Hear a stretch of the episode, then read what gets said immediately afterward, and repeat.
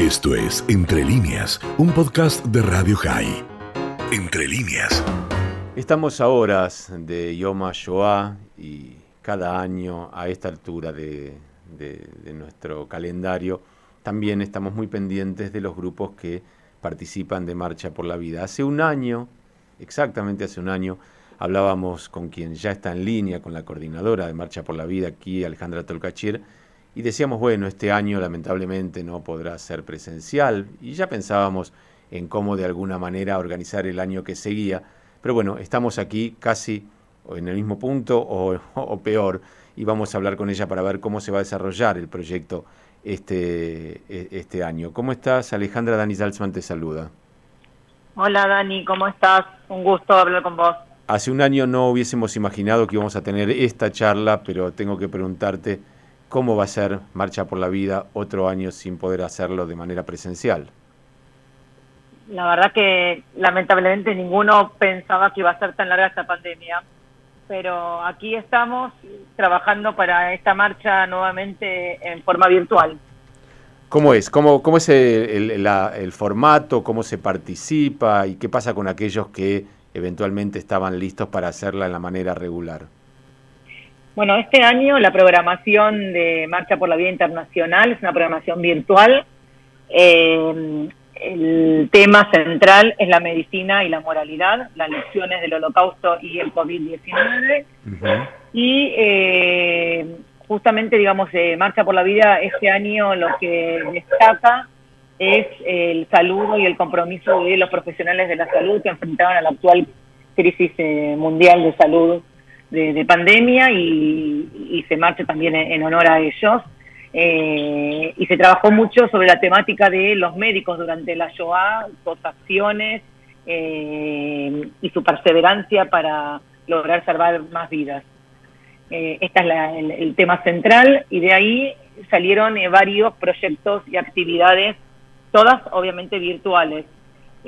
una es continuar con el mismo proyecto global de placas que se hizo el año pasado, escribiendo cada uno un mensaje personal y estos se van a colocar virtualmente en las vías del tren de Birkenau. Eh, hoy a la noche, con el comienzo de Viva Mayoa, va a haber un simposio educativo con médicos de, renombre eh, que tuvieron eh, participación sobrevivientes del holocausto.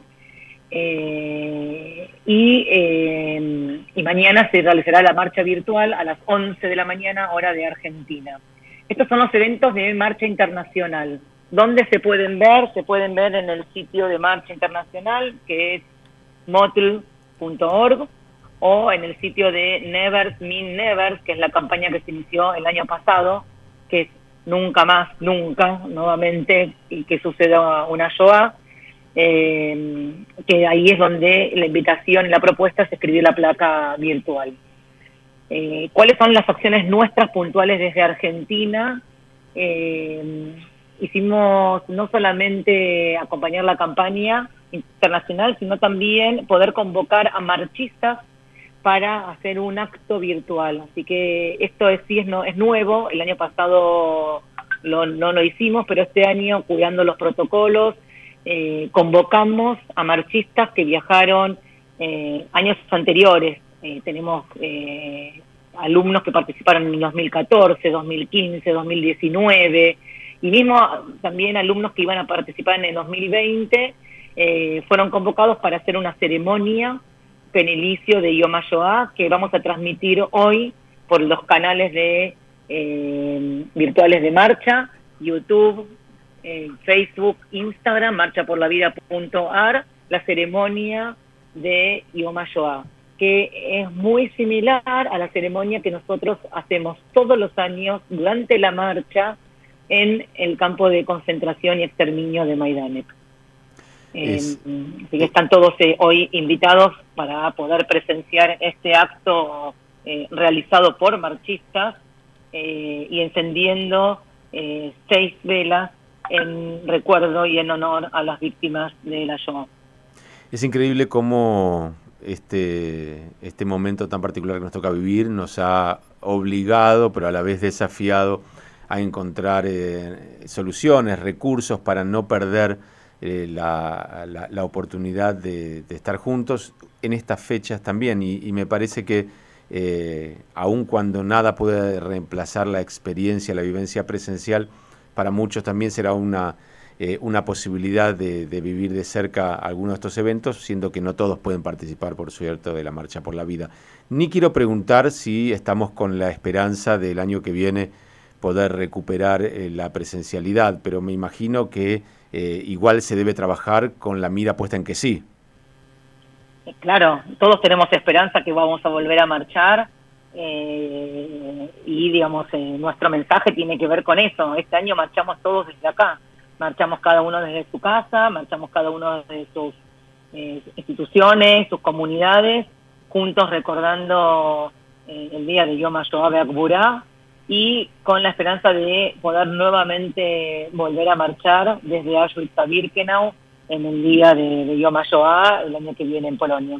Y, y, de paso, y faltan unos días todavía, pero también sentir la emoción que significa venir de esa experiencia y llegar a Yom Ha'atzmaut en Israel. Así que es, es de por sí una, experiencia absolutamente única, irreemplazable, ojalá rápidamente esto pase para que muchos puedan, eh, puedan vivirlo en, en, primera persona.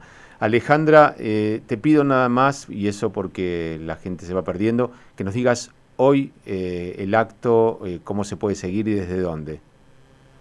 El acto hoy lo pueden seguir en Facebook, YouTube, Instagram de Marcha por la Vida Argentina. Marcha por la Vida todo junto, punto ar, cualquiera de esas tres redes vamos a estar transmitiéndolo a las 9 de la noche eh, y también síganos en las redes porque hay muchas propuestas de actividades durante toda la semana. Ayer tuvimos también una charla muy interesante sobre la medicina eh, durante la y los dilemas médicos junto a Mario Sinay, que los que no pudieron participar vamos a subir en breve la grabación para que puedan interiorizarse y participar. Eh, y también vamos a tener dentro de eh, dos domingos eh, una charla por Zoom junto a Pilar Raola con el abordaje de el, crecimiento del antisemitismo en Europa y el festejo de Yom Ha'atzmaut, luego de que festejen, festejemos Yom Ha'atzmaut y la semana que viene obviamente vamos a estar festejando junto a Israel nuevamente eh, un Yom Ha'atzmaut desde acá, pero conectados desde nuestros corazones siempre allá. Es imposible, Ale, no pensar en este año cuando todas las recomendaciones son mantenerse ventilado, alejado, la higiene, la distancia social, los barbijos, lo que debe haber sido para la gente en los guetos y en los campos cuando llegaban las enfermedades, la imposibilidad de hacer todo lo que hoy deberíamos hacer y así todo tenemos tantos enfermos y tantas víctimas. Totalmente, es impensable, digamos, eh, ni, posible, posibilidad de imaginar eh, lo que fue la vida en los guetos y en los campos, eh, cuando hablamos de, epidemias y de pandemias, eh, donde nosotros estamos viviendo una pandemia, pero con muchos resguardos, con muchos cuidados y donde cada uno realmente puede estar en su propia casa, resguardado y con métodos y de higiene necesarios.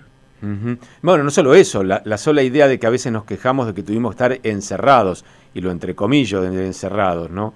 Eh, a lo mejor pone en perspectiva lo que realmente es un encierro, lo que debe significar para la gente dejar de hacer su vida normal, perder seres queridos eh, inesperadamente. Me, parece que este año eh, es, un año para, para, ayudarnos a reflexionar y a poner, por supuesto que es incomparable, pero digo, si en esta escala, entre comillas, tan cómoda que tenemos hoy, de poder afrontar una pandemia, eh, estamos incómodos, estamos preocupados, estamos angustiados, imaginar lo que, lo que debe haber sido cada una de esas circunstancias. Así que bueno es que hayan tocado el tema de, la salud y de la medicina en tiempos de la Shoah. Te mandamos un abrazo grande, Alejandra, y por supuesto gracias por este tiempo que has tenido con nosotros.